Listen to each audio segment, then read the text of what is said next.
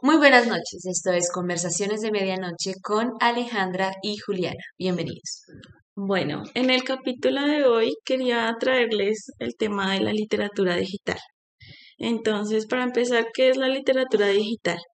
Eh, la literatura digital, pues, son aquellas obras narrativas que se escriben específicamente para, pues, los medios audiovisuales o plataformas digitales, como el ebook o, digamos, el PDF también podría ser considerada como literatura digital, aunque, aunque sea de un libro que ya existe en físico.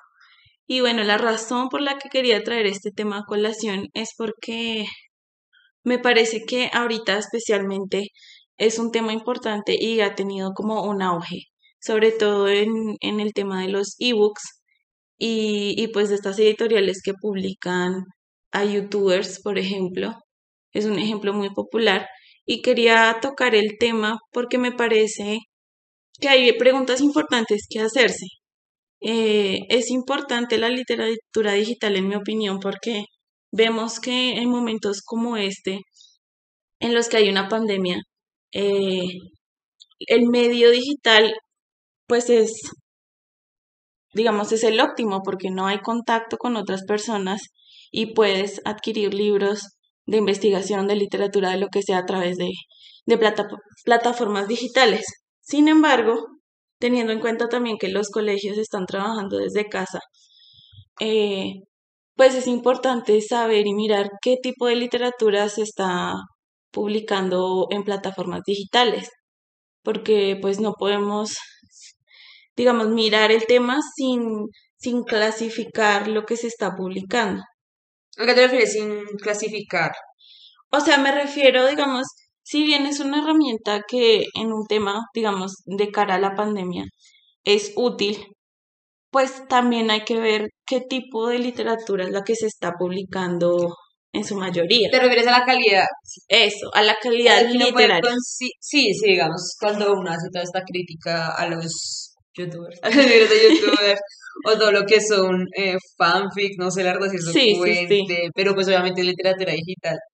Sí, es más a ese tema, ¿cierto? Sí, yo me refiero a eso, porque, pues porque sí, porque digamos que, por ejemplo, teniendo en cuenta lo de la pandemia, los colegios pues deben mandar a, a los estudiantes a leer a través de libros digitales y habría que ver qué, qué cosas están mandando, qué cosas se encuentran también, porque me imagino que no todo está pues, digitalizado todavía. Eso es cierto, pero digamos que yo creo que el colegio, porque yo supongo que los profesores tienen que mandar ese listado a los directivos y esos directivos tienen que aprobar el libro.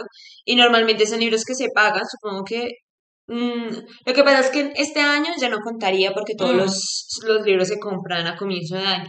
Tocaría ver el siguiente año, que yo quería, creería que lo más eh, sensato sería que siga siendo virtual al menos los primeros meses hasta que se asegure, más porque son niños, no creo que se cuiden, la verdad. Sí, está y se quedan a estar jugando y quitarse claro, porque son niños.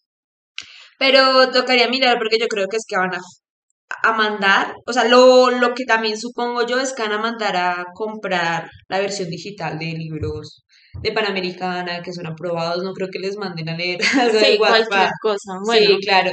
Nada más que en los colegios de pronto no tanto, pero sí, no tanto, exacto. Pues yo también siento que como con ese tema de la campaña, eso fue la alcaldía, no sé qué fue lo de lee, algo, pero lee. pero lee, sí. Pero lee, yo no sé qué tan, o sea, no, es como, sí, no, no creo que sea como... Mm, Lee cualquier mm, cosa. Sí, no sé si sea como un buen consejo, pero tampoco sé si es malo realmente. Pues porque digamos que hay veces que sí se les obliga a los niños a leer libros que a ellos ni al caso, que ni siquiera les gusta, no les llama la atención, y lo que hace es generar rechazo a la, a la lectura y que les moleste. Entonces yo creo que también es como una invitación a, eh, ¿saben que Lean lo que quieran, pero lean, por favor. No nos vamos a obligar, es lo que ustedes quieran. Pero lo que tú dices, digamos, si yo leo un libro de Wattpad donde no... Eh, las palabras son muy básicas, no está bien escrito, yo no solo voy a, a ver, no solo voy a estar leyendo algo que está mal escrito, sino que no voy a estar leyendo, no voy a estar aprendiendo nuevas palabras. Ni ortografía. Ni ortografía, porque tampoco hay algo que revise la ortografía. No estoy diciendo que todo lo que hay en Wattpad es malo, y tampoco quiero llamarlo malo. Solo digo que sí, no es algo que tú digas, wow, me está ah, enseñando algo. Porque además de eso hay libros, digamos, no estoy diciendo que todos los libros que yo consideraría literatura tengan una enseñanza de trasfondo. Sí. Pero siento que sí hay como algo que te deja pensando, al menos una reflexión. Sobre la vida. Sobre la vida. O sea, yo sé que no todos los escritores son iguales, pero puedo traer, digamos, a colación a Milan Kundera, que siempre hace una reflexión, digamos, en insoportabilidad del ser. Obviamente son reflexiones muy profundas, lo que te digo, no significa que todos los escritores sean iguales. Pero cuando ves las historias de Wattpad, todas siguen un estilo como de una chica, todo esto, todo esto. Y no siento que sea como algo que tú digas, wow, cambió mi vida, este libro cambió mi vida. Sí, exacto. No sé si alguien le habría pasado con algún libro que le haya cambiado la vida. Yo creo que sí, porque hay cosas que tú interiorizas de lo que lees. Claro, sí. Entonces no siento que ese consejo de leer algo, pero lee sea el mejor. Por otro lado, no creo que sea correcto. Eh, eh, ¿cómo decirlo? Eh, delimitar o controlar el contenido que hay en las plataformas digitales. No siento que sea correcto, porque si eso es lo que hace este tipo de plataformas, abrirle campo a personas, darles un espacio, sean buenos o malos escritores, lo que sea, es darle un espacio a las personas que quieren escribir, escriban bien, escriban mal, para hacerlo. Y siento que delimitarlo eh, sería incorrecto. No sé qué opinas tú. Mm, no, bueno, sí tienes razón al decir que no está tan bien porque a final de cuentas es una forma, sería vetar la forma de expresarse de algo, ¿sí? Como el espacio que encontraron para hacerlo. Sin embargo, si no hay filtros, digamos que sí se encuentra de todo no sé, es complicado porque igual le abre las puertas de todas formas a la lectura, a personas que de pronto jamás habían leído y pues inician nuevos lectores. El problema me parece está en que esos lectores de pronto no pasen a buscar algo más, algún libro más profundo, otro tipo de literatura, sino que se queden ahí para siempre. Pero también puedes verlo de dos formas hay dos posibilidades, que esta persona que es que entra a Wattpad a leer algo que tal vez uno que lee otro tipo de cosas no considere eh, literatura o no considere algo Buena literatura. Entonces esta persona puede o no leer nunca en su vida o leer algo malo. Yo creo que esa persona no va a pasar de nunca leer nada en su vida a leer algo completamente que uno diga, uff, o sea, qué calidad de libro, sí, mejor dicho, muy bueno. No, y tampoco significa que por leer eh, Wattpad en algún momento va a pasar a algo mejor. Más. Entonces yo creo que las dos opciones son o que esta persona nunca lea nada en su vida o que al menos lea, ¿sí? Pero ahí está la cuestión. ¿Vale la pena que esta persona lea esas cosas o es mejor que ni lea? ese es el punto.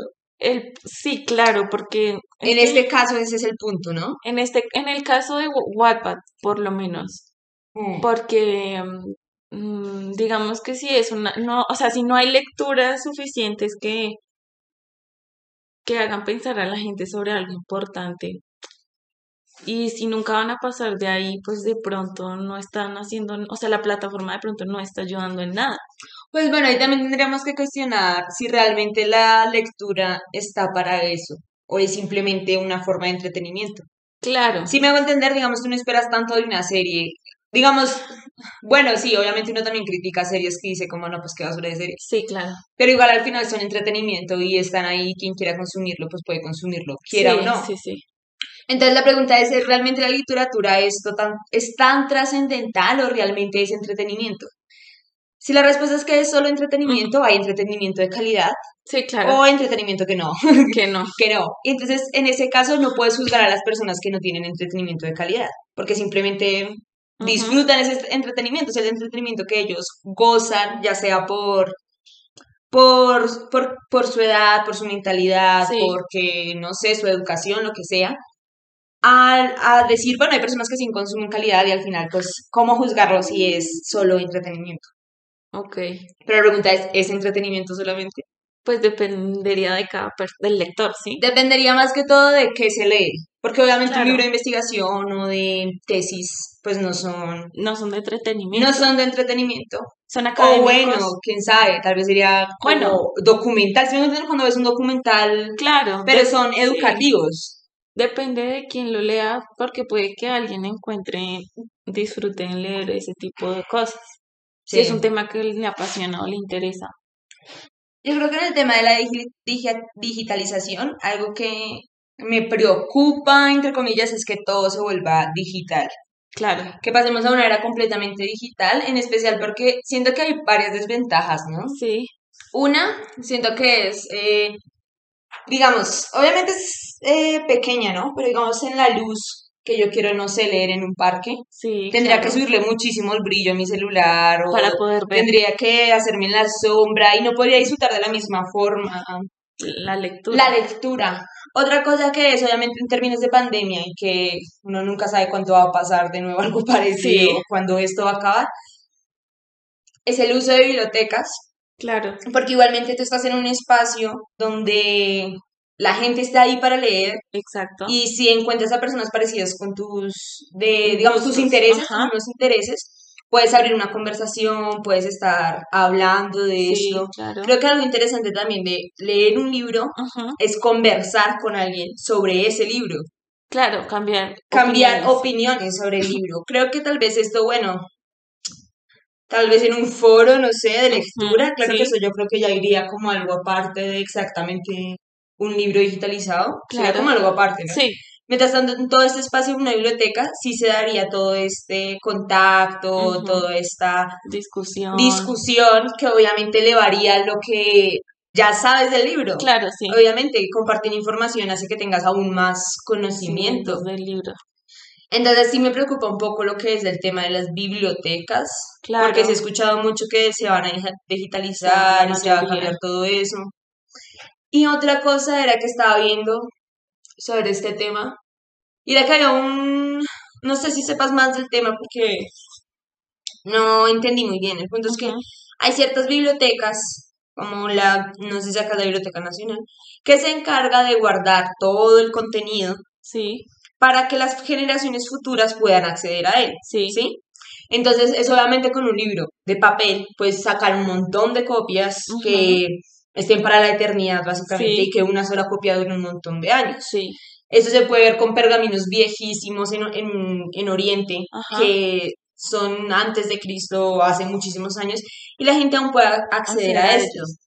El problema es que al digitalizarlo, todas estas bibliotecas que se encargan de que prevalezca toda esta información, tienen un problema con la tarjeta REM, como con la información, ¿sí? El punto es que tienen dificultades es más, ni siquiera se puede. Ellos eh, en la discusión se decía que no se podía guardar esta información y que prevalezca para generaciones futuras. No sé si esto esté relacionado con que la tecnología avanza y tendrás que estar cambiando constantemente el chip de información o algo así, o ellos tendrían que, creo que era algo así, como que ellos tendrían que entrar al formato sí. y reacomodarlo y, mejor dicho, saber de informática una y otra vez, una y otra vez, cada vez que haya hasta el mínimo cambio, cambio actualización. lo que sea. Y claro, eso es un problema porque si lo importante de los libros es que prevalezca la información de la humanidad, de la historia, claro. creo que eso es algo muy importante de la literatura. Y no poder hacer eso porque ahora se va a pasar a digital, creo que eso es, es, es grave. Y entonces ahí viene el tema que yo te digo, me preocupa es que sea completamente digital. Si fuera que sacan la versión física y la versión digital, ambas por igual, pues no habría problema, porque ese libro físico sí se puede guardar y se va archivando como siempre se ha hecho. Se ha hecho. Entonces yo creo que un problema es que se convierta toda a, digital. Claro. Sí. Lo que pasa es que de pronto a veces entre más viejo es un documento, más delicado se vuelve la conservación. Y también el, de, el acceso tampoco es que sea tan fácil, ¿no? Tienes que pedir unos permisos, tienes que entrar con un equipo especial y por eso piensan en digitalizar porque pues se conserva, digamos, más fácil, ¿no? O sea, no es un papel que se puede dañar. dañar. Sin embargo, si hay que hacer modificaciones, puede ocurrir que alguien cambie algo, una palabra. Exacto. Y eso cambiaría, muchas, cosas. Sería complicado. Entonces es complicada la digitalización. Pues yo creo que una ventaja de la digitalización es la accesibilidad, ya sea pirata o no. obviamente si no es pirata, pues yo sé que obviamente es como lo bueno, lo legal, lo que sea. Claro. Pero claro, digamos, tú tienes, eh, puedes acceder a un contenido, digamos, yo no tengo que ir a, un sitio a comprarlo, no, yo me meto ahí. Claro, sí. Obviamente esto para las personas jóvenes tal vez una persona mayor, se le complique, claro, es obviamente complicado para ellos. Dicen, pero no se acostumbran a ese modo de lectura. Exacto, exacto. Y no solo eso, sino que estoy muy segura que a más de a uno se le complicaría la compra. Simplemente descargarlo ya sería complicado. una, odisea. Y ahora el otro problema es que si cosas pasan porque pasa, eh, se llega a borrar o algo, tendrás que volver a pagar y volver a descargarlo. Y yo siento que es más probable que a uno se le borre el celular a perder el libro físico. Uy, sí, claro. Sí. Claro, es mucho más probable. Claro que obviamente también es mejor y más cómodo para, digamos, los libros académicos, que son súper pesados para cargar en la maleta. Pues no, y que a, veces no necesitas todo el libro, necesitas un apartado y lo puedes descargar y tenerlo. Sí, claro, no necesitas todo, sino puedes descargar un mucho más sencillo. y más económico. Claro, teniendo en cuenta, digamos, las desventajas y las ventajas de la literatura digital, ¿qué piensas de aquellos que hablan de la desaparición del libro físico, del libro como un objeto tangible? ¿Piensas que está cerca, que está lejos, que llegará, que nunca llegará? Yo creo que llegará. Yo creo que hablando específicamente de Colombia, se va a demorar realmente. Si te das cuenta, creo que la pandemia hizo caer en cuenta de que estamos demasiado atrasados en todo lo que es la era digital. Sí, sí, sí. Es decir, ¿cómo, cómo, era, cómo es que hay personas que ahora en pandemia trabajaban perfectamente desde sus casas, pero durante años tuvieron que gastar dinero en transporte, en comida, en, comida, bueno, en gasolina, lo que sea, un montón de cosas? Y realmente podían hacer su trabajo desde casa. Era absolutamente eh, innecesario ir y eso demuestra lo obsoleto que era el sistema laboral en una era digital, porque estamos en una era digital. Entonces creo que eso hizo que se acelerara, porque en muchos países, digamos, Japón ya estaba en años luz de... Uy, claro. De, por favor, en la casa, ellos en, se ven que en los colegios con tablets, nada, libros físicos, computadores, todo, todo digital. Eso hizo que se acelerara todo lo que es la era digital en Colombia, no en el mundo, pero sí en Colombia. Así que no creo que esto haya acelerado tanto lo de los libros digitales, porque igualmente siempre yo siento que en la universidad y todos se manejan PDFs, muchos PDFs. Sí, sí, sí. Pero siento que sí va a llegar, porque pues es la era digital, en algún punto se acabará. Todo se acabará, todo lo que es análogo se va a acabar y esa, eh, se va a convertir en algo digital. Eh, no sé, no sé, ya es que el libro se va a convertir como en algo vintage. como, que, como algo exclusivo, como que tenías en tu casa y mira, soy muy vintage porque tengo mi libro. Obviamente no así ahora. Claro que bueno, ahora es como muy, ay, Leo, soy algo así. soy diferente. Soy diferente, pero, y leen como John Green. pero, sí, sí. Eh, entonces siento que si en algún punto va a ser como algo muy de decoración vintage, no sé. Pero siento que sí falta tiempo para eso y más en Colombia. No sé qué opinas tú. Pues no sé tanto como la extinción total de los libros, por supuesto que siempre van a haber libros físicos, pienso yo, sobre todo porque he visto una modalidad y es que tú encargas un libro físico y te imprimen solamente lo que tú pediste, no hacen tirajes largos. Sí. Entonces, por ese lado, de pronto no es la extinción total, pero sí se volverán algo como muy raro, como decir los que todavía tienen CDs en sus casas para escuchar música, porque ya casi nadie usa CDs, pues está YouTube, está Spotify, está, bueno, etcétera. Entonces, por ese lado, de pronto sí.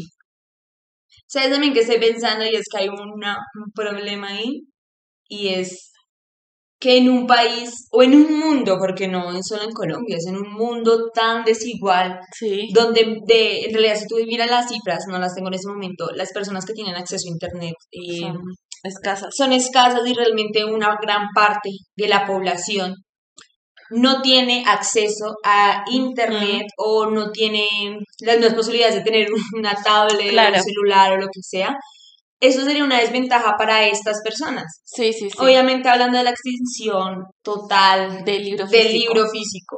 Pero si también se vuelve raro el tener un libro, eso podría afectar a estas personas. claro.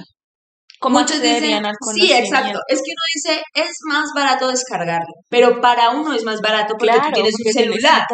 pero estas personas que no tienen internet, que no tienen celular, que no tienen un computador, pues no es más fácil para ellos. Claro.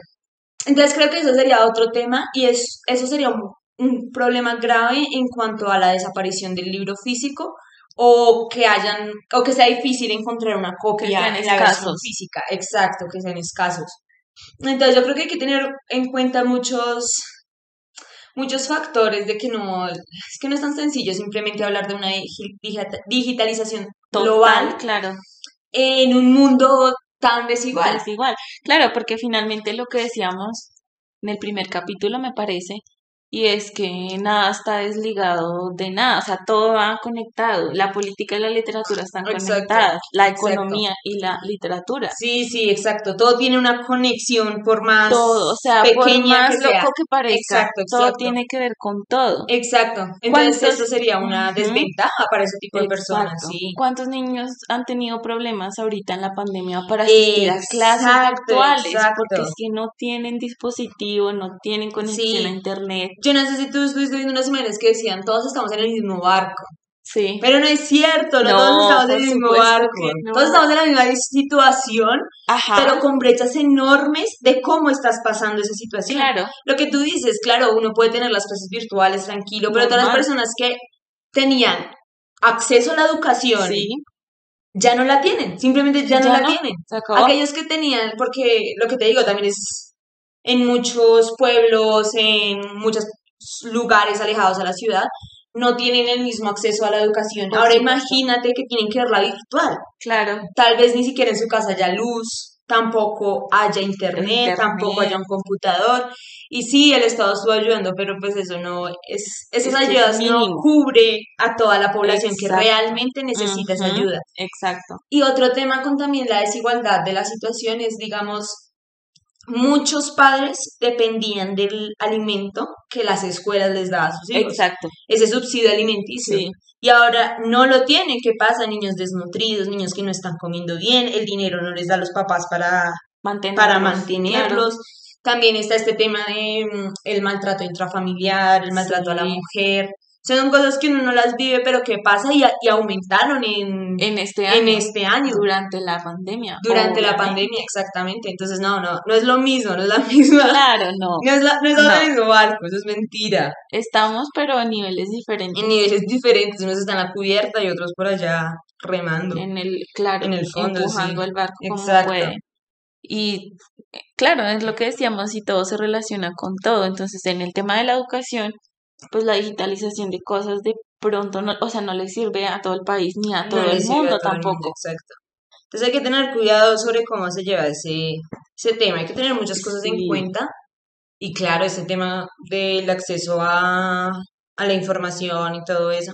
Obviamente va a ser en un tiempo en donde tal vez, pero bueno, es que yo creo que la progresa no se va a acabar en en un tiempo muy largo, tal vez nunca lleguemos. Tal vez no lleguemos a ese momento. Exacto, pero quiero decir, si se acelera todo lo que es la digitalización, probablemente haya una desigualdad grande en cuanto a el acceso al conocimiento, a la información, a todo eso. Sí, porque es que además hay que ver que en las zonas rurales del país casi no hay bibliotecas y las que hay obviamente no tienen los recursos digitales que tienen otras bibliotecas, como la Luis Ángel Arango, la Biblioteca Nacional. Entonces, dice, bueno, ahí es donde veo lejos también la extinción del libro físico.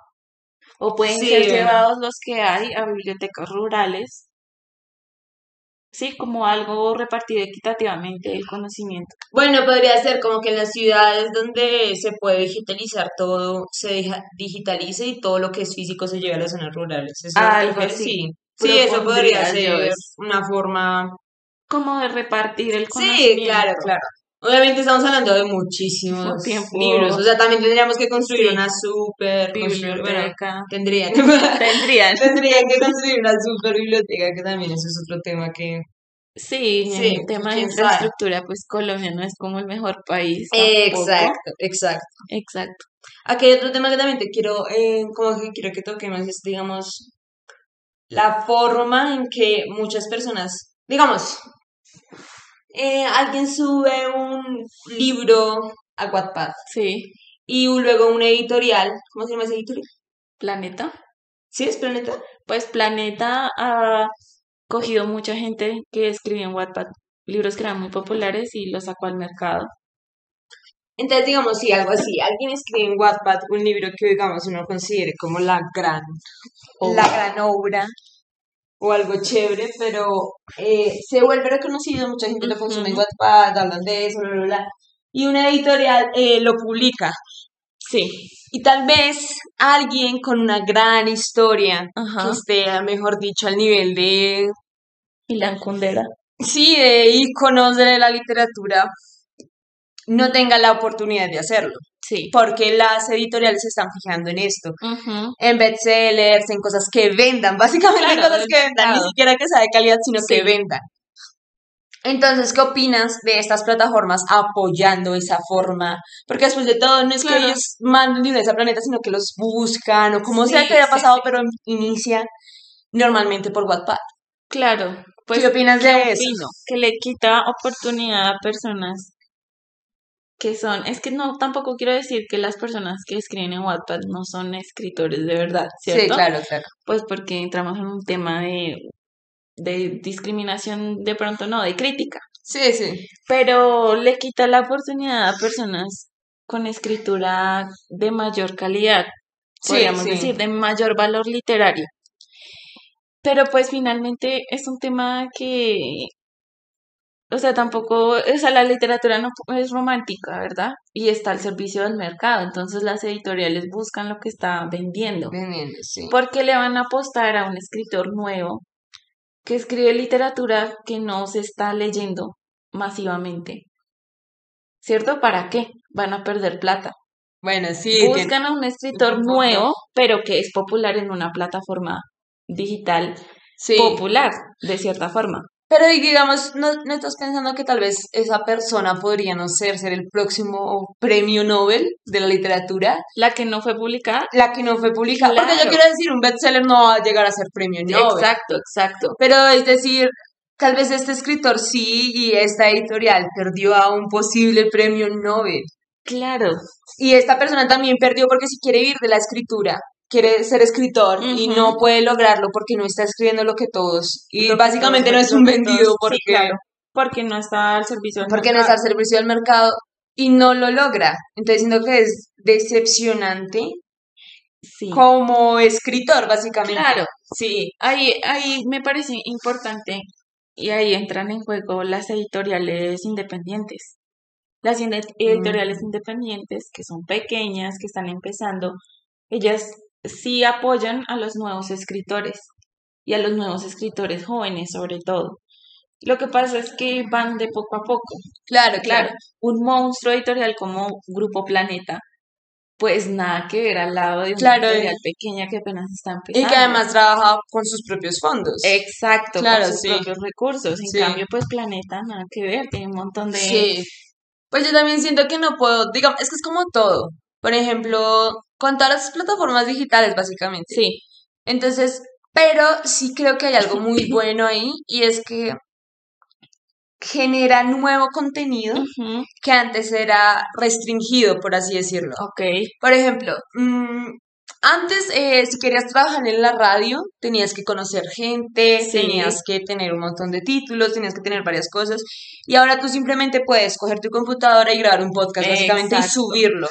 sí, porque digamos todo esto de la radio, que todo eso que, no sé si uno prende la radio y hay partes donde están conversando y hablando de cosas. Eso, es un podcast. Exacto. Y digamos en YouTube, eh, contenido audiovisual, que es como un Imagina, no sé, la televisión y es transmitido por el canal YouTube, ¿sí? ¿sí? Y no necesitas un montón de dinero, no necesitas un montón de cosas, simplemente necesitas hacerlo y puedes difundirlo a través de esa plataforma. Lo mismo con Wattpad, lo mismo con lo que quieras. Y creo que eso es algo bueno porque ya no necesitas ser parte de este grupo restringido de personas, porque antes era como, ¿quieres estar en la música? Contactos. Palanca, no, no funciona. Exacto. palanca. Y ahora hay muchas personas que logran lo que quieren hacer con por sí mismos. por sí mismas a través de estas plataformas. Claro. Entonces yo siento que más que juzgar si es bueno o malo es importante decir wow o sea de verdad hay gente haciendo lo que ama a partir de esas plataformas sin palancas sin, venderse sin contratos sin haber estudiado un montón de años que eso también es, quita tiempo claro en especial lo, he visto mucho en la música últimamente, todos estos nuevos artistas de... ¿Cómo se llama? ¿Cómo se llama eso? Room... Bedroom. Pop Bedroom se llama. Entonces sí, son muchachos que se graban en su cuarto y lo suben a YouTube o lo suben a iCloud o a donde sea que lo suban. Y claro, después empiezan a ser sonados porque, no sé, te lo recomendó YouTube, así el algoritmo claro, de YouTube. Entonces empiezas a consumir y así con todo. Sea bueno o no, a mí realmente sí me gusta bastante ese tipo de música que suena como muy muy casera, casera sí, incluso se podría decir que el sonido suena mal, básicamente pues porque está siendo grabado en una casa, en un super estudio. Sí. Pero pues cantan bien y suena bien. Y también es refrescante, siento que es como a este, algo cambia, cambia este pop típico que ya cansa. Cansa, tiene la misma base. tiene la, misma base, toda la música, las mismas letras. Entonces esto como que combina muchas cosas Y, y suena chévere. Pero, es que no sé, bueno, no sé si es como por juzgar. No sé, es que simplemente la verdad, la que o sea, no es como que yo haya leído un montón de Wattpads, pero lo que he leído siempre es cliché. Siempre es cliché y siempre se siente como lo mismo. Entonces siento que no está innovando realmente. Claro. No siento que sea innovador. Sí. Siento que es una historia que tú, no sé, siento que es como una historia que tú escribirías en la secundaria. Eh, exacto. Y luego está todo haciendo lo mismo. Obviamente no quiero decir que no hay algo de calidad en WhatsApp, probablemente los, lo haya. Tal vez no sea, no sea popular, exacto. Entonces creo que eso es lo que me molesta realmente de WhatsApp, que no es innovador. Creo que eso es lo que en realidad me cansa. Porque todo lo otro digamos, lo de los podcasts, lo de la música, todo, siento que sí innova de cierta forma y sí hace que las cosas cambien y se muevan y haya nuevos géneros, subgéneros, todo. Pero con esto no. Y siento que es porque sigue la misma fórmula de éxito de bestseller de tipo tipo Wattpad. sí exacto. Porque no todos los bestsellers son iguales. Por ejemplo Harry Potter es un bestseller. es un bestseller. No sé si Game of Thrones sea un bestseller. Claro sí es un bestseller. claro que es que no quiere decir que bestseller sea igual a mal. No claro no. Claro que no porque Game of Thrones se me hace muy bueno. Sí Tú leíste los libros, ¿cierto? Sí, me parece que están bien escritos. Bien escritos además. ¿Qué, qué opinas de Harry Potter? Como más allá de todo lo que genera el, universo Harry Potter. El universo Harry Potter, sí. Pues a ver, a mí me gusta Harry Potter, pero en términos de escritura no me fascina. De pronto no es básica, pero tampoco es algo demasiado elaborado. Sí, ok, ok. No como Game of Thrones. Exacto, me parece mejor escrita la novela, la saga de Game of Thrones que la saga de Harry Potter. Lo que pasa es que sabes también que es este tema, o tal vez es porque uno no es, digamos, joven, entre comillas, porque si eres joven. Okay. O sea, no eres adolescente. Sí. Lo que pasa es que siento que todo esto llama demasiado la atención, lo de Wattpad, y también lo de Harry Potter, también claro. ahí. Y es porque estás en una edad en la que eres fan de cosas. Sí. Entonces eres muy fan de una banda o de una película o de una serie. Por ejemplo, Harry Potter tiene una fanática muy grande, les gusta a mucha gente. Y es porque en la adolescencia eh, muchos vimos Harry Potter. Ajá. Entonces nos gusta y tenemos como esta fantasía de, oh, estoy en este mundo y todo esto. claro. Y sobre lo que escribe la gente en Wattpad no, normalmente son eh, fanfics fanfics, exacto, entonces tú eres fan de algo y escribes una historia aparte de eso. Y como hay muchos adolescentes siendo fan de eso también, lo leen. Lo leen. Entonces siento que tal vez uno no está en esa edad y tal vez por eso tampoco le gusta, porque ya no está siendo fan y diciendo, wow, qué genial, podría estar en esa historia, podría ser yo. Claro, claro. Entonces tal vez, tal vez, mm, tal vez no sea justo eh, juzgarlo, porque sí, porque ya no está en esa o sea, yo también fui fan de los Beatles. Claro. Súper fan. Y también te imaginaba, historias. No las escribía, pero sí me las imaginaba. las inventabas. Entonces, tal vez, eh, tal vez para los jóvenes, para los adolescentes, y pues cómo puedes juzgar qué tan qué tanto valor tiene lo que piense. O sea, sí, o sea, tiene el valor que tiene a la edad, a esa edad que claro, desde nuestra perspectiva. Exacto, no es como que tú leas un cuento infantil y digas, wow, qué genial cuento. Claro, claro. Pero es para niños, es porque está dirigido para niños. Claro, toca tener en cuenta el público al que se dirige sí, el exacto. el texto. Supongo que entonces quito todas mis... sí, creo que he llegado como a la reflexión en que en realidad está dirigido para jóvenes y si para ese público funciona, en ese caso está bien. Sí. Siempre y cuando no dejen de lado de verdad escritores que puedan aportar aportar digamos, sí, ya que no sea que ya no sea juvenil, literatura juvenil, sino ya como más reflexiva lo que decía. Sí, exacto, exacto, sí. Sí, lo que pasa es que con el tema este de que ahora cualquiera puede, sobre todo en el tema de la literatura, a mí en el de la música no lo veo tan así, pero en el de la literatura me parece que ese tema de, pues yo puedo publicar ya por mi cuenta, también uno, no hay como un control de calidad, digámoslo. Sí, nadie Pues porque no hay nadie que lo, que lo revise. Entonces, el editor, el papel del editor, ¿dónde está? Los editores que, van a hacer con su, con su trabajo, porque si la gente puede editarse a sí misma, entre comillas, y publicarse y las editoriales que van a hacer. Exacto, sí. Y tampoco hay calidad por eso mismo. Sí, claro, porque no hay una persona estudiada Exacto, lo que decías, no tienen que digamos, perder el tiempo estudiando, sino que se pueden publicar a sí mismos. Pero una persona que entró a la universidad a estudiar literatura Sí, o sea, me choca porque pasé unos años estudiando para, no sé, aprender a escribir, aprender a editar, y viene cualquier parecido a publicarse a sí mismo en internet, pues, no sé, es complicado decir también. Sí, supongo que es saltarse un paso, ¿sí? Sí, sí, claro. Digamos que, es que no me acuerdo como, hay una frase que dice, no hagas lo que es que no me acuerdo cómo es la frase, el punto es que lo que quiere, a lo que hace alusión es, págale a alguien que sabe, básicamente. Claro. No lo hagas tú mismo, págale a alguien que estudió para eso y quedará mejor. ¿Sí? Obviamente yo entiendo por qué estas personas no lo hacen. Quiero decir, tú no vas a pagar a un editor. Exacto. Es que también hay que entender que en Wattpad es como, como, como por diversión. No es tanto como que tú digas, quiero ser escritor y lo haces por diversión. Entonces no tiene sentido que tú le metas demasiado tema, es como oh, si voy a revisar, voy a estudiar esto, un montón de cosas, porque en realidad es por diversión. Ajá. Pero siempre y cuando digamos que ya una editorial grande busca a esta persona, pues obviamente sí ha de haber editores de por medio. Yo creo que Planeta Claro, hay debe haber metido sí, editores de por medio. Pero es lo que hablábamos porque si las personas aquí en Wattpad lo hacen es como un hobby.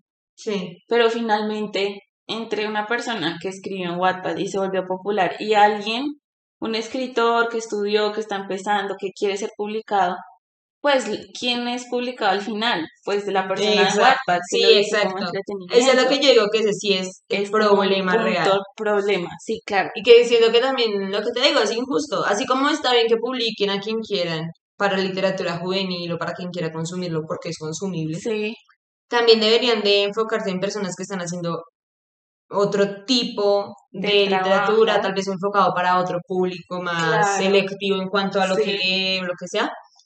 Siento que también deberían de apostar mucho por esas personas. Claro, además porque tienen los recursos. Sí, exacto. Sí, es que además es eso, tienen los no recursos. tampoco. No es que uno diga, Dios mío, si lo ha puesto a este escritor ya me voy a la, me voy a la quiebra. No, eso que lo digan las editoriales independientes. Claro. Y aún así yo siento que ellos también les apuestan muchísimo más. Exacto, son ellos, no son los grandes. No son los grandes, exacto. Son las que de verdad se están jugando todo ahí. Los que sí les están apostando a los escritores nuevos. Exacto. Pues yo creo que sí es, es que sí, sí es injusto Bueno, lo que pasa es que en ese momento estoy pasando como una crisis de que no sé, no sé qué también escribo, pero bueno. Entonces, no como que no quiero juzgar porque no sé como en qué punto, como en qué nivel está lo que escribo. Sí, entiendo. Entonces, pues no sé, no quiero como decir, no, pues eso está bien, eso está mal. Obviamente se le ha ido barbaridades mm, realmente en Godbad que yo digo, no, por favor.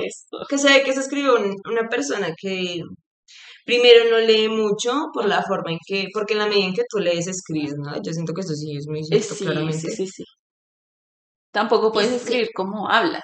Sí, claro, y sí se siente muy, muy así. Yo pensaría que esas personas no son las que se publican, Supongo yo. Esperamos que así sea. que así sea. Pero pues bueno, a la final sí hay un montón de gente consumiendo eso. A la final sí lo publicaría. Sí, claro, sí apostarían. Si sí, apostarían por eso. Sí, claro. Es como lo que pasa con los youtubers finalmente. Sí, es cierto. Mira que todos hacen como el mismo contenido y todos sacan libro.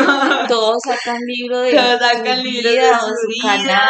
o de juegos como para niños. Claro, y es pues yo creo que ellos sí contratan a alguien para que les escriba.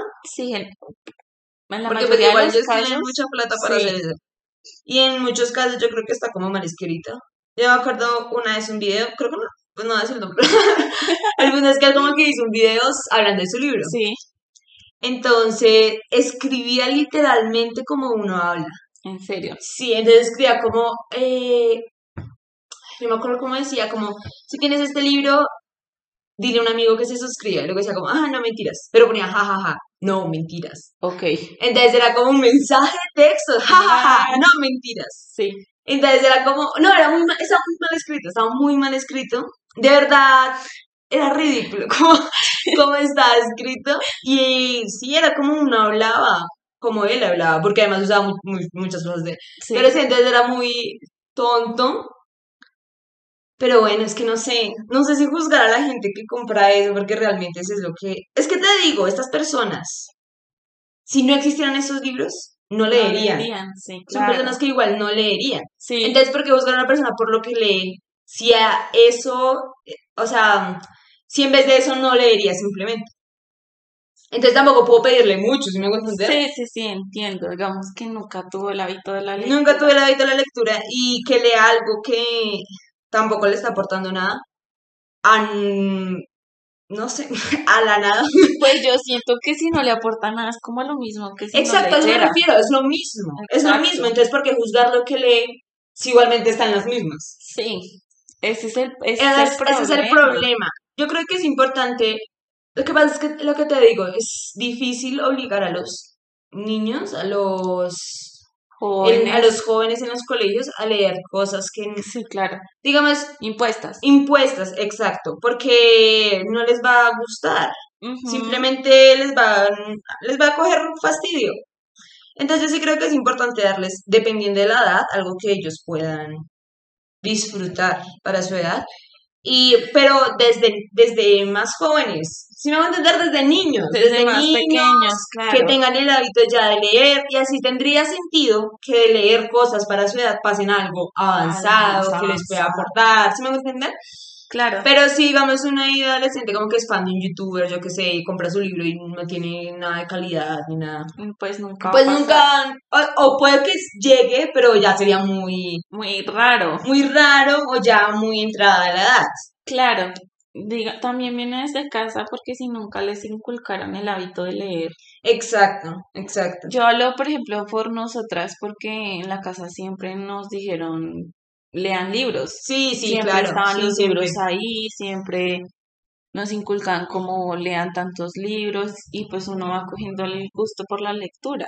Claro que mira que yo también ahí tengo como un rayo, porque yo me acuerdo que cuando tenía 10 años, en la casa me dijeron que leyera Opio en las nubes. Ok. Pero pues yo estaba muy niña como para entender un libro como ese. No solo habla de sexo, sino que también habla de drogas y alcohol. Entonces yo digo, bueno, no sé si es apropiado para mí. Igual yo creo que también censurar muchos temas. Es como ponerle tabú a todo. Sí, es como ponerle tabú y también da pereza. Igual no siento que me haya afectado en nada. Soy perfectamente normal. Soy perfectamente normal, según yo. no, pues bueno, yo me refiero a que no era algo para mi edad. Mm, sí. Y que me hayan puesto porque ni siquiera fue que yo lo cogí, claro, sino que te dijeron. Me dijeron léelo, sí. Entonces no siento que tampoco haya sido correcto. No siento que haya sido incorrecto o correcto, eso es lo que quiero decir. Sí. Pero que si yo puedo, que si yo hubiese podido ser guiada hacia una lectura que fuera más acorde a mi edad, tendría más sentido que a que me hubieran puesto a leer en las nubes. Entonces sí, yo creo que es guiar a los niños y yo creo que más ahora que siento que los padres están como, o bueno, no sé si es que están más pendientes o están haciendo más show por las cosas. ¿Tú qué dices? ¿Que están más pendientes? Es que yo iba a decir como, bueno, ahora están más pendientes y podrían decir, bueno, mi niño está leyendo esto, lo que sea. Pero no sé si en realidad están más pendientes o simplemente medio ven algo y piensan que haciendo el show más grande, que lo censuren, que lo quiten y todo, ya están como compensando el hecho de que en realidad no estén poniendo atención a lo que hacen sus hijos. Es un tema complicado. Sí. Sobre todo de, cara a la pandemia, nuevamente, pues porque han estado en casa sí. cuando de pronto antes no estaban. Sí, exacto y, y, muchos padres hoy en día no están pendientes de sus hijos. No están pendientes, exacto. Y muchos, muchos no, no se preocupan si su hijo está leyendo, si no, simplemente le pasan un celular para que se entretenga. Y ya exacto, exacto. Yo creo que es más show. Yo creo que es más show, como que repentinamente se dan cuenta de lo que están consumiendo sus hijos, que de hecho llevan mucho tiempo, porque ellos no les han estado Exacto, exacto, y se escandalizan. Y, se escandalizan, exacto. Y es como ridículo, es como en este capítulo de South Park, que ya te contaba antes que van y hacen una protesta frente al eh, programa que ven los de South Park, y al final Kyle dice, eh, los padres escandalizan por lo que ven sus niños porque dependen de la televisión como las niñeras. Exacto, es muy cierto. Y esto es muy como de los 90, donde los padres eh, como que empezaron a trabajar más y ya hombre y mujer no estaban no estaban en casa y lo que hacían era ver televisión. Exacto. Y claro, casi todos ya tenían televisión en la casa, todo esto. Y los niños se los pasaban horas y horas viendo televisión. Sí, es cierto. Y era la forma en que se entretenían. Y ahora aún más, eh, ya sea la pues televisión, ya sea el computador, ya sea el celular, todo. Además porque los niños ahora les compran celular desde muy pequeños. Desde muy pequeños, eso es cierto. Y empiezan a aprender a utilizarlo muy rápido. Sí, pues es que para eso está diseñado. Una vez vi un chiste que había como gente diciendo que su hijo era muy inteligente porque sabía usar una tablet. Claro. Y decía, no, el inteligente no es tu hijo. Es el que diseñó la tablet. Que es tan fácil de usar que esto un bebé puede. Claro. No es tu hijo. Pues porque quién es el mercado potencial, las generaciones que vienen. Exacto. No quiero en ningún punto satanizar la tecnología, porque siento que, las personas mayores están muy con, ay, ahora todo es el celular, todo es el computador y es como tengo un montón de acceso a información desde mi celular. Sin tener que moverme. Sin tener que moverme eso tengo que escribir y boom tengo la información así. Y también puedo estar interconectado con un montón de gente al mismo tiempo. Así son con solo chasquear los dedos y ya. Entonces no creo que la, la tecnología sea mala en ningún sentido. Tampoco siento que sea como no ya no conexión entre las personas, ya no hay diablo y todo eso, pues tal vez ya no eres más con... No, ni siquiera siento que... Ah, obviamente eso depende mucho de las personas. Sí, claro, es que la tecnología no es mala per se, sino el usuario es el El usuario, exacto. Un buen uso o un mal uso. Exacto, un buen uso o un mal uso, pero por favor, si la tecnología no es... No, es un avance. No, es, es un avance grandísimo, grandísimo. Y incluso lo que decimos, hasta en un punto, esto va a seguir avanzando, va a seguir avanzando, va a seguir avanzando, va a seguir avanzando.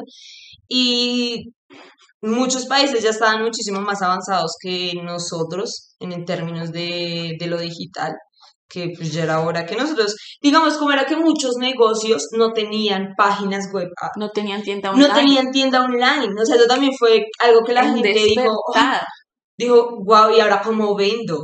Claro, exacto. Sí, exacto, era como vende. Claro, la, las, las, la pandemia les, les hizo hacer su tienda online o quedarse atrás y, que, y, quebrar. Quiebra, quiebra total. Exacto. El problema es cuando lo que decimos.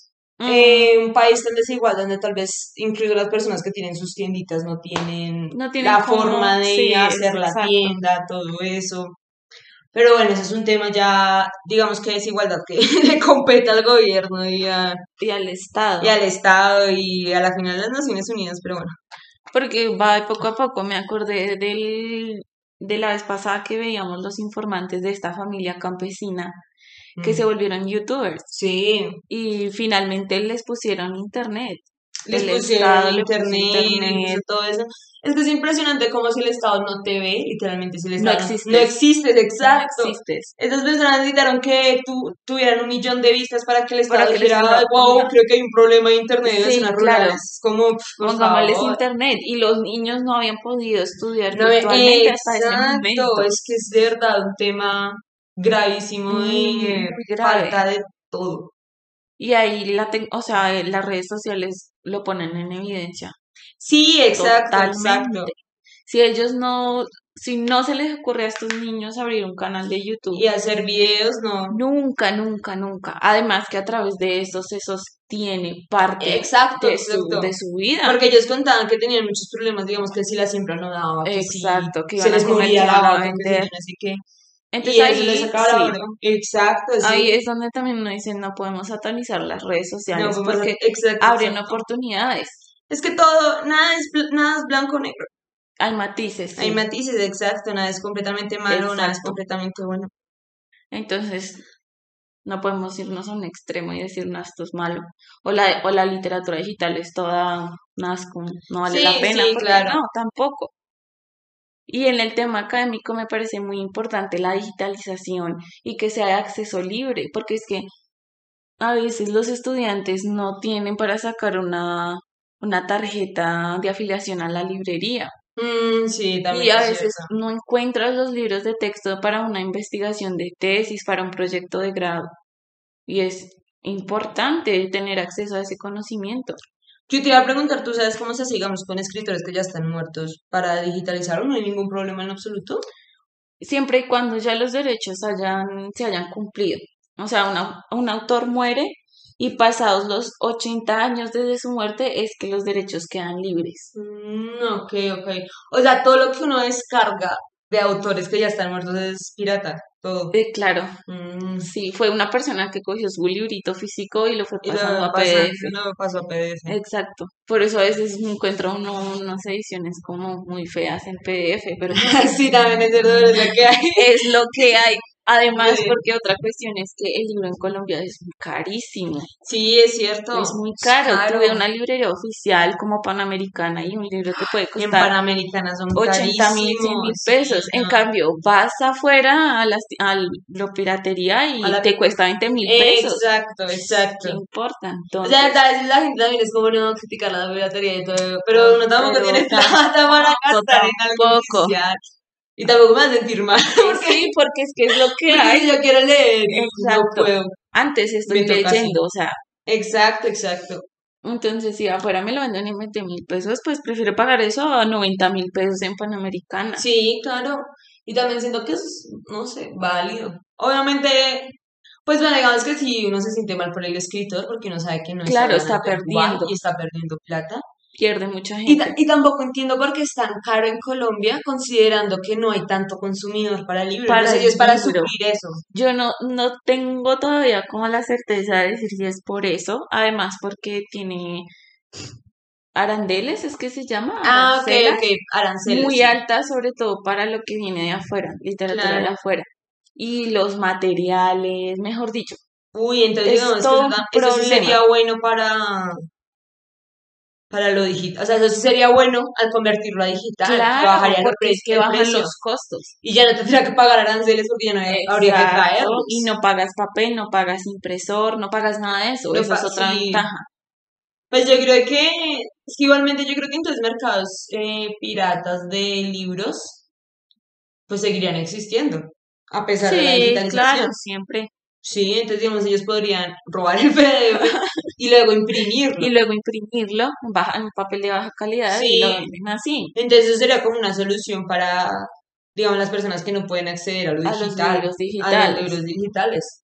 Claro, porque, no sé, estaba pensando cuando hablábamos de la desaparición del libro, estaba pensando qué pasaría con las ferias del libro. ¿Cómo serían? ¿Cómo desaparecerían? Yo no creo que desaparecerían, pero sería muy digital, yo creo, me imagino todo.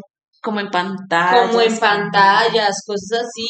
Pero no. De cierta forma. Igual no comprarías nada, ¿no? Porque ¿cómo lo comprarías? No, comprarías.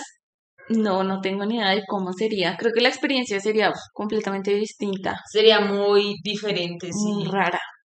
Y sí, es extraño imaginarlo. Sí, considerando que sí, nunca uno nunca ha visto eso. Sí, claro. Digamos que en Japón eso ser lo más normal del mundo, ah, pero acá es como, ¿cómo sería? Raro, ¿Cómo funcionaría?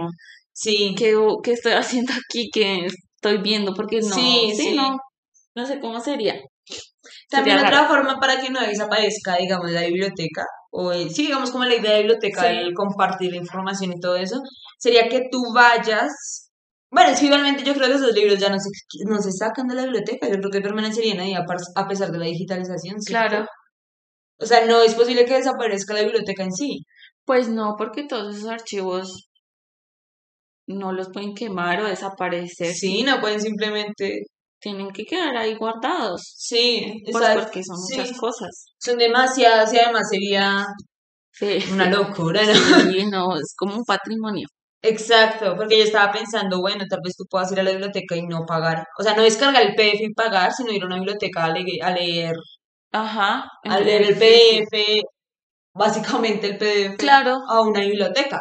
Y aún así podrías estar ahí con más personas, compartir, hablar de lo que están haciendo, de sus foros, eso, exacto. Mm, sí, sí, es algo que habría como que pensarse mejor.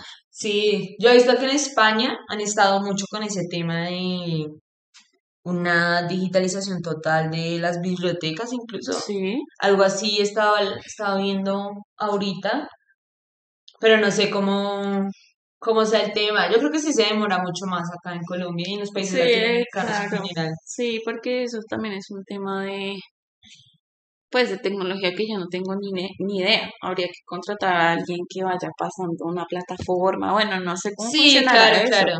Y igual también sería un costo alto de programa. De programas, de pago, porque hay que ser, habría que ser también muy cuidadosos porque como decíamos, alguien puede equivocarse y meter una palabra que no iba, una cambiar una frase. Es delicado. Sí. dispendioso, porque imagínate digitalizar toda una biblioteca. Exacto. Y ni siquiera es como escanear y guardar PDF, no, tienes que escribir. pasando es. Uf. Es una cosa complicada, demorada. Demorada, además. Demorada, muy demorada, sí. Obviamente una persona no se lo haría. Tendrían que contratar, un, equipo, un equipo y sería un costo alto. alto. Al precio sería altísimo. Sí. Sí. Por eso de pronto no sé si sea como posible. Pues yo creo que lo más probable es que en, en, vez de cambiar todos los libros que ya existen a digital, es empezar. Empezar. Empezar a sacar libros en digital y no en Claro, todo lo nuevo que sea digital. Todo lo nuevo que sea digital. Y casi que se está haciendo así con el ebook. Sí, claro. Sí, es una modalidad que se está dando mucho. Tocaría revisar que. Es que yo también estaba diciendo como. Estaba pensando como, bueno, ¿y para qué quiero consumir lo nuevo? Pero bueno, hay a ver algo nuevo. Algo nuevo. algo nuevo bueno. Ese es el tema. Si, si las editoriales no le dan la oportunidad a los escritores, también es porque los lectores piensan, pero ¿y lo nuevo qué? ¿Qué tal que sea malo? Entonces no lo leemos mejor. Sí, sí, claro, es cierto. Y si no hay lectores, pues nadie le va a apostar a estos escritores nuevos. Sí, es posible que uno diga, Sí, como lo que estoy diciendo, como, estoy estoy pensando que todo lo nuevo va a ser igual. Va a ser igual. Y no. Y de pronto no. Y no, de pronto no. Puede haber alguien así que llega como, wow, me gusta lo que está haciendo, es bueno. Ajá. claro que pues sí, obviamente, digamos, lo desconocido es. Sí, mejor como es que dice el... Mejor malo conocido, que bueno por conocer. Sí, claro, uno sabe cuándo se va a decepcionar o... Eso piensa uno, pero como escritor pues digamos, principiante, nosotras que escribimos un poco, pues uno también quiere como que pensar que allá afuera alguien lo va a leer. Sí, sí, ¿cierto? Claro. Tiene esa esperanza y pues así le pasará a los escritores nuevos. Sí. Que están surgiendo. Y que pues la gente en Colombia no lee. Sí, no lee. No lee. Por eso el mens también el mensaje, lee lo que quieras, pero lee, no me parece tan acertado. A mí tampoco porque las personas que leen están leyendo algo que sea de valor. Sí, exacto, exacto. Lo que te digo, que te aporte, no sé, vocabulario, conocimiento, una lección, que te ponga a pensar, algo que aunque sea, había, yo había leído algo, era como que, sea leer un libro como que saliste intacto al terminar. Es que no me acuerdo cómo era la frase. Ok. Era como, si al leer un libro, ¿cómo era? ¿Cómo que? Si al terminar un libro no sentiste Nada. nada, es que realmente no lo leíste, bueno, algo así. Ajá. Pero entonces está diciendo que uno realmente puede quedar como uf, impactado con ciertas Sí. cosas, que te toque y todo eso. Y yo siento que realmente libros tan banales o tan, tan que todo es lo mismo, Sí, realmente no, no te están... porque además tampoco son que tú digas, no quiero decir reales porque obviamente hay muchos tipos del libro, pero no que aluda a las sensaciones reales o a cosas reales que tú puedas decir. Wow, sí, siento Wow, sí, mismo. siento, exacto, exacto. Sí. Entonces sí, siento que eso podría ser. Oh, pero lo que te, lo que te digo, tal vez una, una adolescente sí, Sí, se con wow, sí, qué lindo, sí. ojalá fuera yo, lo que sea. En fin, no sé.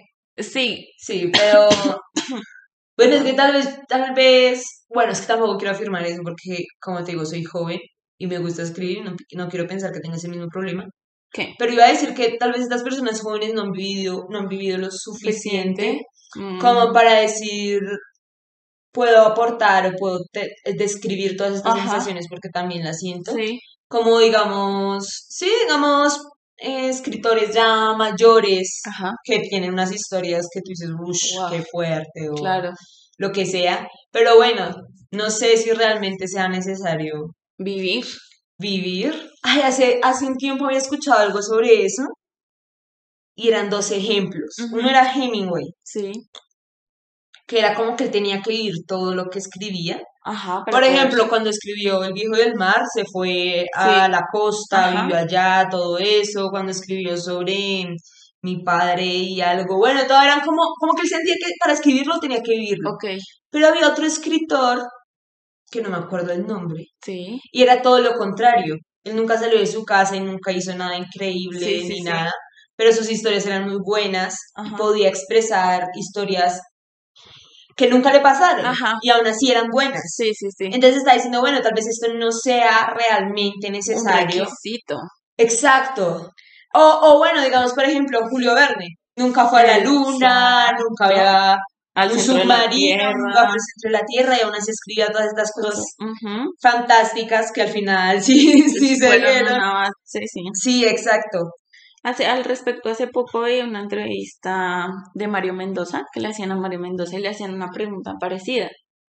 Y él decía que él consideraba que un buen escritor es aquel que es capaz de convertirse en aquello de lo que quiere escribir, sin necesidad de haber vivido esa experiencia.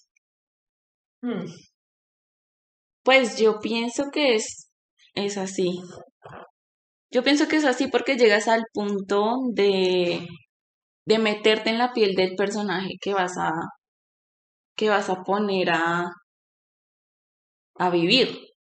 ¿Sí? Sí, pues yo creo que también depende de qué tipo de persona eres. Digamos, si tienes una imaginación así súper Cla- bueno, sí, también increíble, pues obviamente puedes escribir ese tipo de historias donde no necesariamente lo viviste, sino que Sí. simplemente lo imaginaste. Si tal vez tú no escribes tanto de cosas imaginativas o, o tal vez no eres capaz de crear una historia, es más fácil si te agarras de cosas que ya has que experimentaste. Obviamente puedes añadirle cosas que nunca te pasaron, Ajá. pero te estás agarrando de cosas que sucedieron. Claro, sí. Entonces yo creo que también depende como de qué tipo de escritor. Escritor seas, puede ser. Exacto, puede ser Sí. algo así. Sin em- sí, digamos que no es como un requisito tampoco, porque quiere, querría decir que si yo quiero escribir sobre algo que no he vivido, no puedo. Exacto, exacto, exacto. Y pues tampoco es así. Sí, tampoco es así. Puedo lograrlo. La si pregunta es cuál queda mejor. Claro, el que lo ha experimentado en carne propia Exacto. y el que se lo imagina o trata de... No sé, debería como comparar ahí escritores. Exacto. Sí, es que no me acuerdo qué, qué escritor era el del otro ejemplo. Yo no estoy segura cuál es el nombre del escritor, pero creo que, por ejemplo, el escritor de George de la Selva, creo que él nunca salió de su casa, ni siquiera salió de su país ¿No? y escribió esta historia, ¿George de la Selva o el libro de la Selva? el no, George de la Selva. O creo que me equivoco, no. Mejor dicho. Digamos que casos similares hay. Sí. De pronto uno podría hacer un ejercicio personal en el que escriba una experiencia propia y en el que escriba una experiencia ajena. Sí, o inventada completamente. a ver cómo, a ver cómo sale, sí. Claro que mira, creo que me pongo a pensar, nunca he escrito algo que yo diga, wow, eso lo viví, o al menos lo sentí, ¿no? ¿Cierto? No. No, no sé si es porque tal vez no quieres verte reflejado ahí, o porque no tienes una situación que tú digas, wow, es digna, de, ser de ser contada. Exacto. Claro que a veces igualmente hay historias normales, o sea, como aburridas, no sé si. Mm, Entre comillas aburridas, porque realmente no son aburridas, porque si están bien narradas, lo que sea pues no tienen por qué ser aburridas. Pero digo que no tienen como nada extraordinario y aún así pueden ser una buena historia. Ah, ok, ok. Por ejemplo, yo que sé, Mujercitas. Ah, ya, ya. Pues es una historia sobre la cotidianidad de tres. Obviamente para uno no es nada común porque pues uno no está en esa época. La época Pero quiero decir, para esa época era lo que vivían las mujeres en su cotidianidad. Cotidianidad. Cotidianidad. Cotidianidad. Entonces, digamos, quisiera como pues algo del común y no necesariamente tiene que ser aburrido. Sí, claro. Depende también de la época en la que fue escrito y para quién fue escrito. Sí.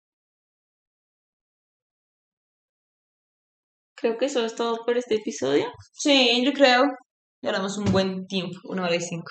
Y los ponemos a pensar un poco sobre lo que están leyendo en este momento. Sí, me parece. Quiero darles un dato curioso que me hiciste acordar. eh, el man, el tipo que escribió el libro de la selva, el de el libro de la selva, el libro de la selva. Sí. El tipo que escribió el libro de la selva era muy racista. ¿En serio? Muy racista y escribió que los negros deberían de agradecer a los blancos por haberlos civilizado. O sea, que básicamente decía que los negros deberían de haber agradecido que los llevaran a ser esclavos porque los salvaron de su bestialidad, por así decirlo. O sea, un racista completo. Sí. Uy, eso, eso abre para un tema extenso. Podríamos hablar en el siguiente capítulo. En el siguiente capítulo, que es este tema de ¿es válido juzgar eh, al artista por su vida o tienes que separar su obra de, lo que, de lo que vivió? Ese es un tema muy amplio. Sí. Listo, entonces para el próximo episodio, ya saben, adiós.